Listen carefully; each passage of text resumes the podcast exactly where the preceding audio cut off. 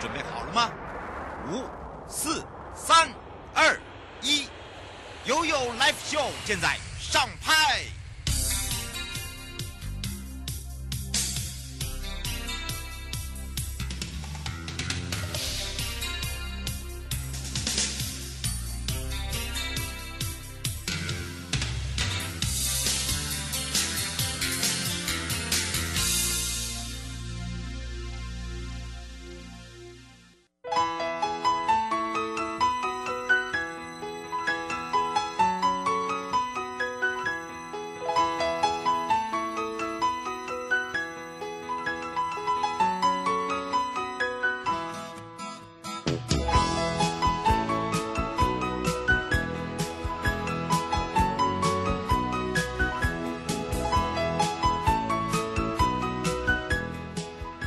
到了十一点零三，哎，为什么说十一点了？一点零三分了。哎呀，眼睛睁大呀，就是大眼睛啊。好的，就是让大家精神抖擞一下。起床，起床，上班啦！好的，当然呢，回到了现场，这个时间跟我们的生活法律、生活法庭是有相关的啊。那么，待会在上半段呢，由台北地检高淑梅检察事官呢，要来聊到跟踪骚扰防治法。那么，这个防治法的内容哦，其实，在警政署统计呢，台湾每年大概有八天八千多件哦，这个跟骚案，但是很多都是私下隐忍。为什么要隐忍？因为每次。呃，这个报警后来没下文，或者是说以呃这个报了警，然后呢已经有做所谓的这个防范了。但是他还是继续跟你保持跟踪，所以呢，这个时候呢，我们就有很多的这个团体，包含了妇女团体，就做了一个这个建议跟跟骚法的立案哦。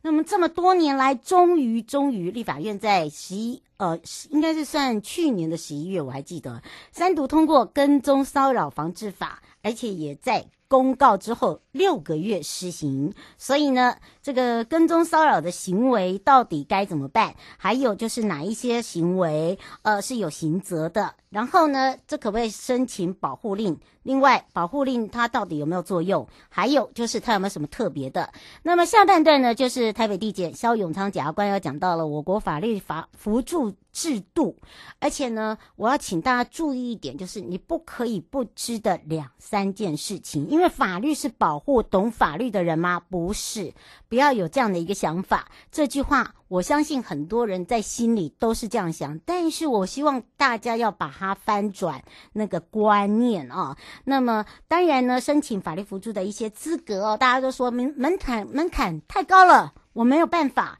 因为你没有。去需求，所以你不知道他是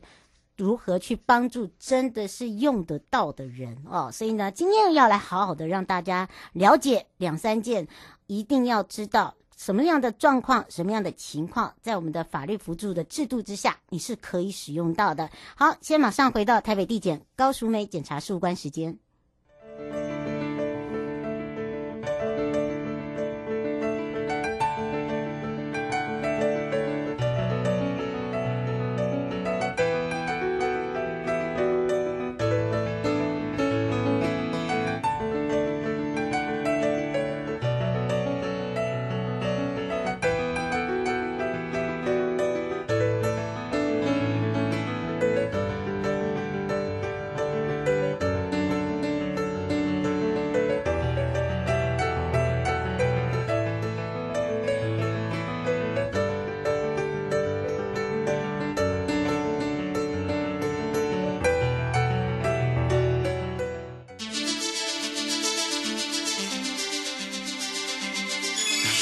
法律 Go Go Go！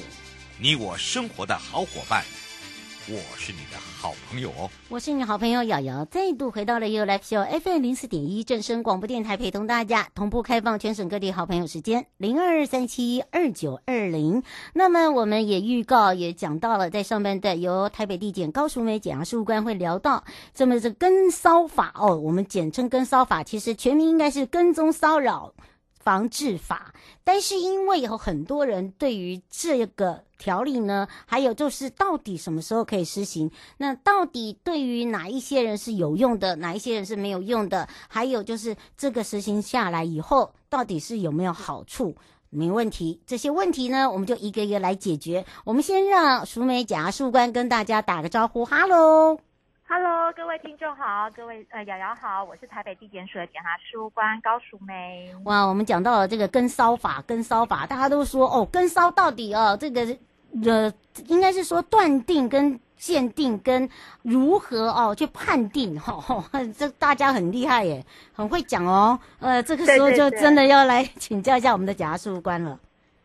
嗯，对，那个刚刚瑶瑶有提到哦，那个跟骚法，大家好像最近一直不断的听到，但是对于它的内容好像没有很清楚的原因，是因为哦，虽然这个法是在一百一十年的十一月通过的哦，但是它有说公告后六个月才施行，也就是今年的五月才会开始施行，所以大家好像觉得一直听到，可是对于内容又很陌生这样子。嗯，没错。那嗯，对，没有错。那所以这这次的话的这个跟收法哦，其实它规规定了。非常多种行为都会构成那个跟踪跟骚扰哦，那主要是有八种类型，嗯、那就是呃跟踪啊、尾随、歧视、通讯干扰、追求、寄送物品、出示有害名誉的讯息，还有那个冒用个人资料购物哦。所以听了这个八种行为之后，就会觉得好像已经是包山包海了。嗯，是。吴、嗯、小姐想请教一下，她说她在包装媒体有看到这个跟骚法行为，她说你这个范围太大了，因为她说还要符合条件呢。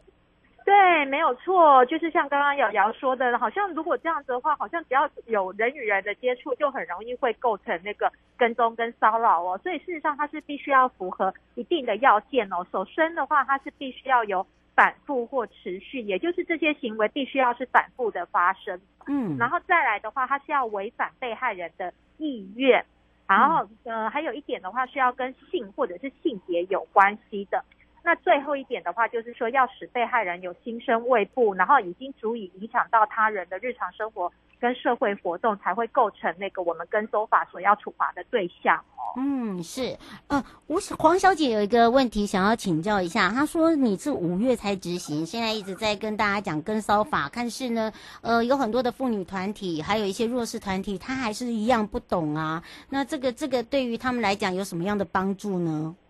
哦，如果说在现在执行法律的空窗期的当中的话，虽然我们没有办法直接用跟踪那个上这个法律来那个呃规制相对人，可是我们还是有像社会秩序维护法，还是有相关的那个规定的话，可以保护现在正被跟踪跟骚扰的被害人哦。就等于是我的空窗期还是一样有保护，不会因为一样有保护，不会因为说我现在空窗期只是宣导期，不会。对对对，不会不会有这样的情形，只是就是说适用法律的范围的话，可能没有像以后的法律这么样子的广跟周延，然后还有它的程序的话，没有到这么的明确。可是如果说真的已经有感觉到自己有被跟踪或者是骚扰，还是必须要适时的就向警察机关提出协助，而不是等到这个法律施行哦。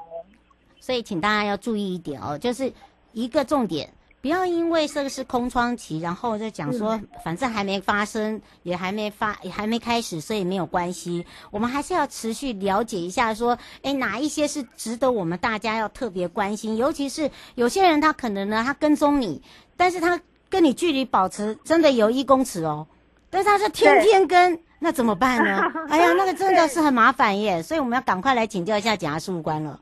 哦，对，没有错。刚刚瑶瑶说的那个呃行为的话，如果说是在之后法律施行的话，绝对是构成那个跟踪跟骚扰了嘛。因为就像我们刚刚讲的，就是反复性的发生，而且被害人也会觉得很畏畏惧了。即使是一公尺以上，但是每天都这样跟的话，当然就是已经会造成了困扰。然后这个时候的话，其实就是要赶快向警察机关来提出协助，请他，比如说进行调查啊，或者是做一些记录。嗯那这个部分的话，现在就这大概只能够用社会秩序维护法或者是刑法，如果有相关的规定，比如说你已经有觉得被恐吓到了，是可以提出刑事的。那如果说是之后遇到这样的情形的话，一样也是先跟警察机关来备案，然后他们就会开始进行调查。所以跟现在的程序都是一样，可是他们之后还会再制作一些书面记录啊，然后也会主动的告知被害人说要怎么样子处理。那如果说警察之后真的认定说有违反那个跟踪跟骚扰的情形的话，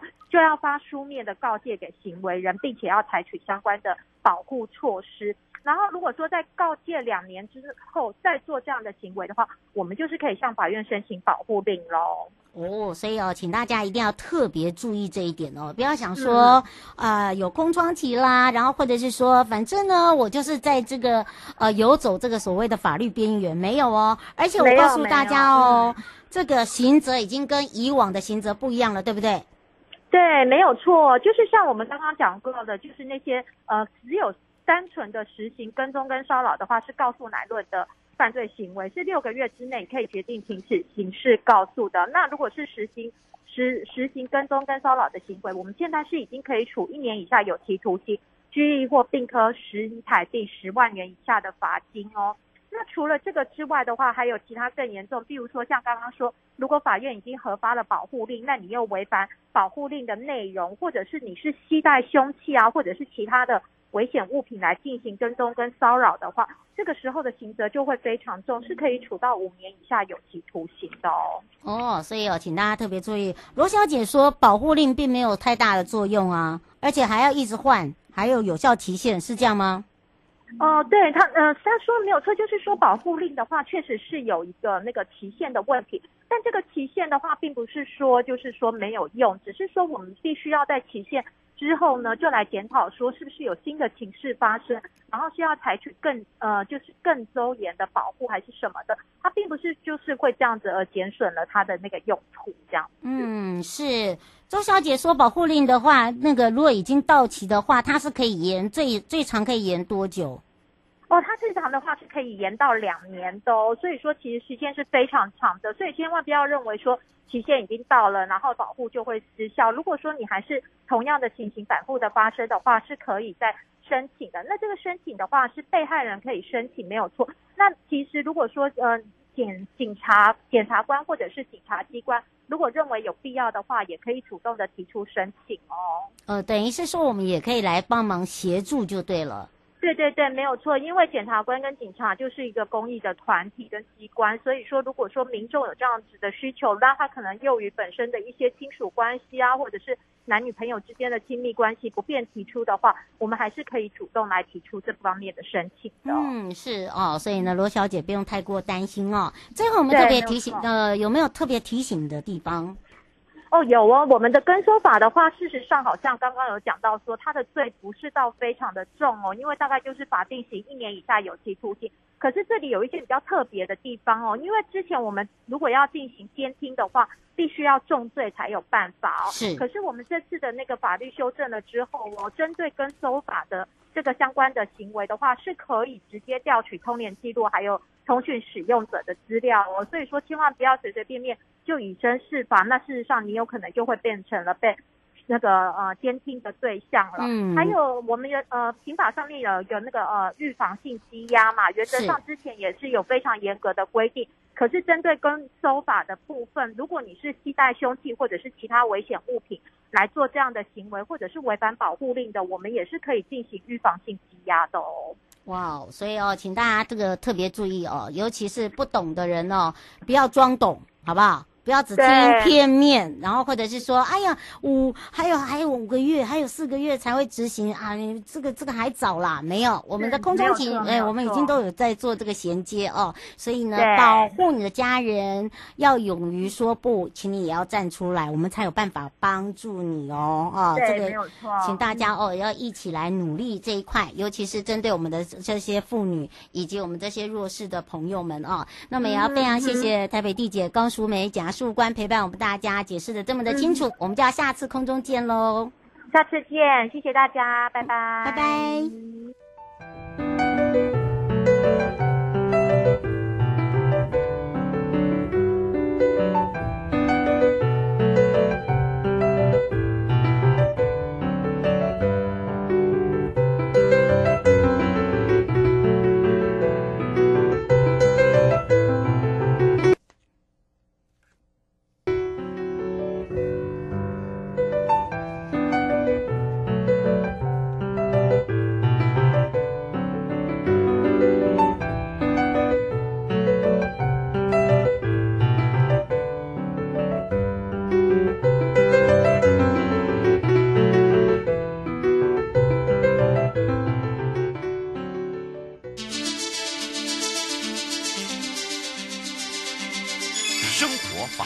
，Go Go Go！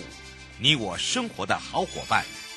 我是你的好朋友哦。我是你的好朋友瑶瑶，再度回到了 You Live Show FM 零四点一正声广播电台，陪同大家也同步开放零二三七二九二零。刚刚讲的跟骚法的部分呢，针对了哦，要自己要对自己勇于哦这个。站出来，其实跟骚跟骚这个部分呢，已经做一个修法。虽虽然它是在五月要执行，但是中间的空窗期我们都已经做好准备了，所以也不用害怕。那么下半段我们也预告哦，回到了台北地检萧永昌检察官要讲到，就是我国法律扶助制度啊，你不可不知的。两三事哦，那么我们在上预告的时候，就有人讲到，这个法律辅助不是在帮助我们，他也觉得这个法律也不是保护这个呃弱势的，是保护那些懂法律的人。我一直跟大家讲讲一个这个观念，不是这样子说，而是说我们要如何用法律去保护我们自己。我觉得这才是一个重点。所以呢，这个时候我们要赶快来让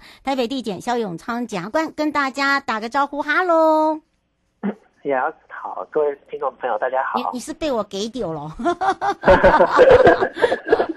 呃，被我的那个凶悍是吗？然后就是嗯，因为我觉得啊，因为大家都就就真的就在上面写说啊，这个是保律保护那个懂法律。我说不是，而是你要用法律去保护自己的人，对不对？是没错，嗯，对，就是这个，对，就就是，但是因为其实这个法律这门科目哈，其实对各位。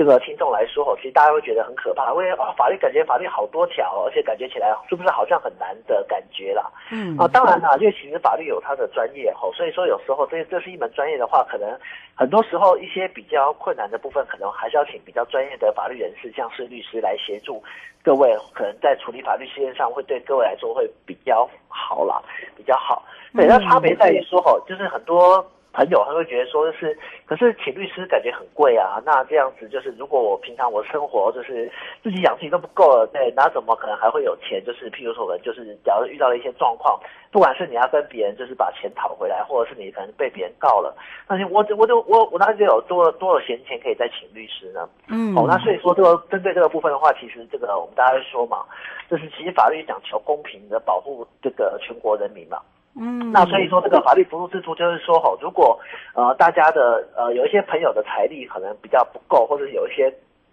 特殊的情有可原的状况，这个时候吼，我们国家就会透过这个法律扶助的制度吼，然后来提供律师吼，来提供律师协助各位吼来处理这些法律事件。嗯，是哦，罗先生想请教一个问题哦，他说法律扶助，法律扶助到底这个法律扶助？常常在讲说，呃，这个只要你需要的人可以申请，但是真的去申请的时候，嗯、真的不是每一个人可以去申请的，是这样吗？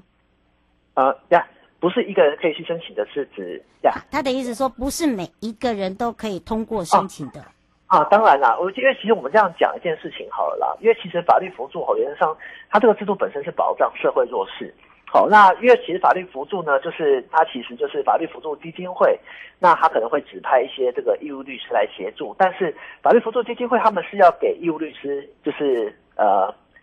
酬劳的，那只是说这这笔酬劳是由法律扶助基金会来支付，那法律扶助的基金费它的钱又是从哪里来呢？是从各位好，就我们全国人民的税金好税金来的，好，那所以说呢，我们就举例来说好了。今天假设就是全台首富啊，不管是郭台铭先生也好，或者是张忠谋先生也好，嗯，哦，如果他这个说，呃，那我想要省钱，这个哦，我就直接找法律辅助辅助律师，然后让全国的税金，然后这个全国人民缴的税金帮我付钱，大家会觉得这样公平吗？那可能就觉得不是很公平，嗯，好，所以说其实这个当然不是每一个人都可以，好，那原则上哦。在那个呃门槛的设定上面的话，原则上我们会希望说是社会的弱势。那弱势的话，特别是经济上面的弱势啦。嗯，哦，那这个呃中低收入户也许是一个参考的标准，但是如果你没有到中低收入户的状况，好，不过这个可能收入还是偏低的状况的话，可能会就是这个扶扶助基金会这边也可以有部分的辅助和部分的补助的情况可以来使用。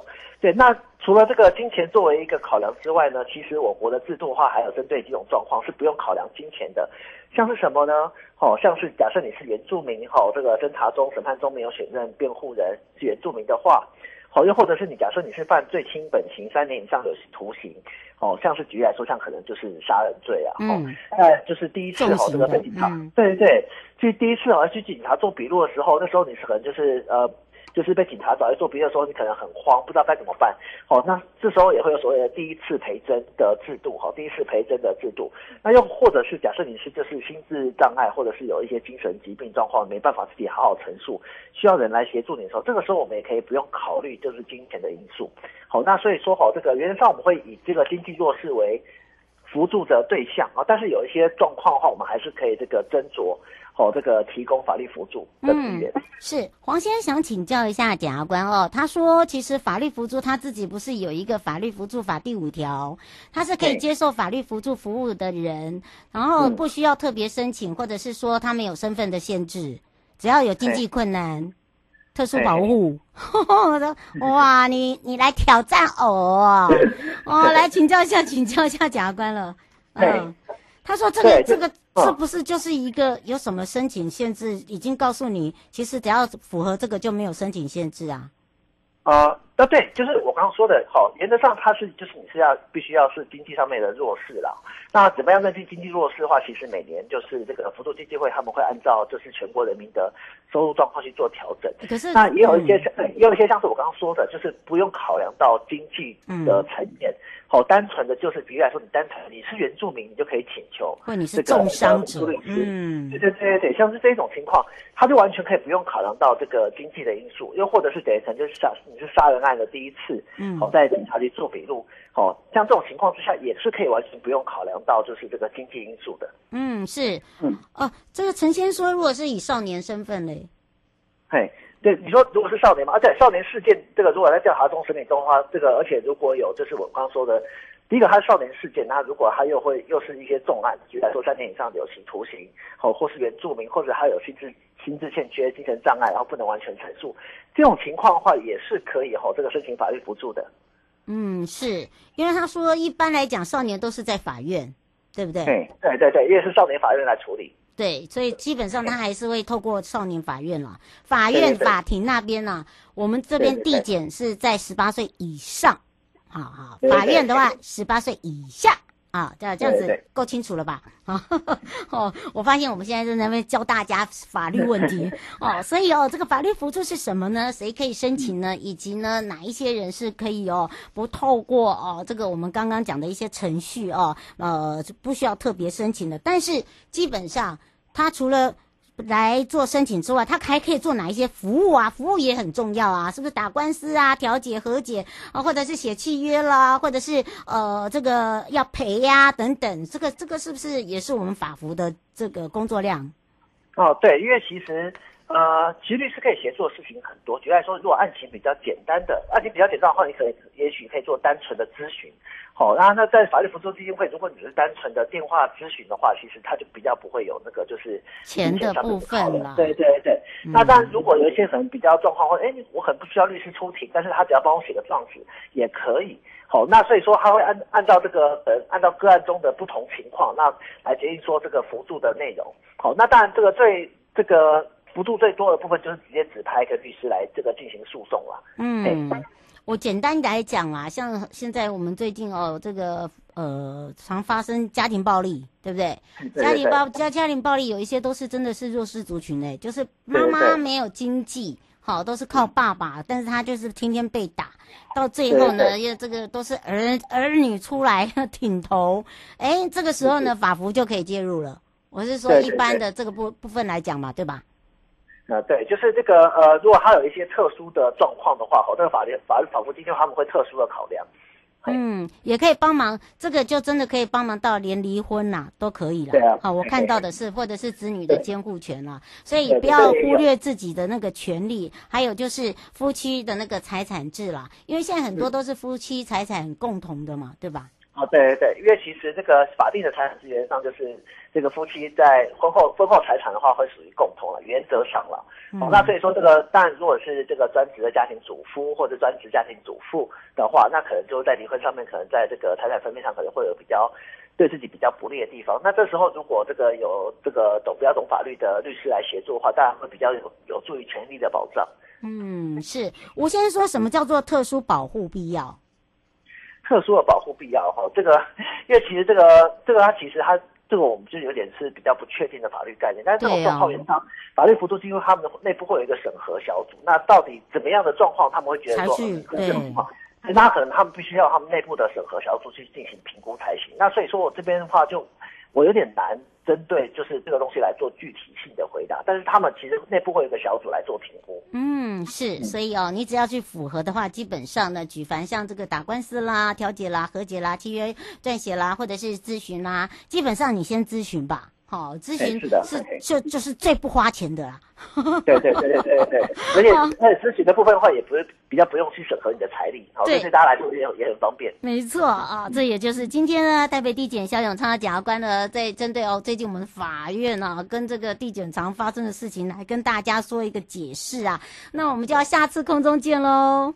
好，那对，谢谢大家啊。那不过最后我还是要提醒大家啦。嗯。好，就是因为就是最近就其实在在法律圈这边有一个新闻哈，法律圈这边有个新闻就是呃，在坊间好像有民间团体哈，他们就是取名跟法律扶助基金会很像的名称。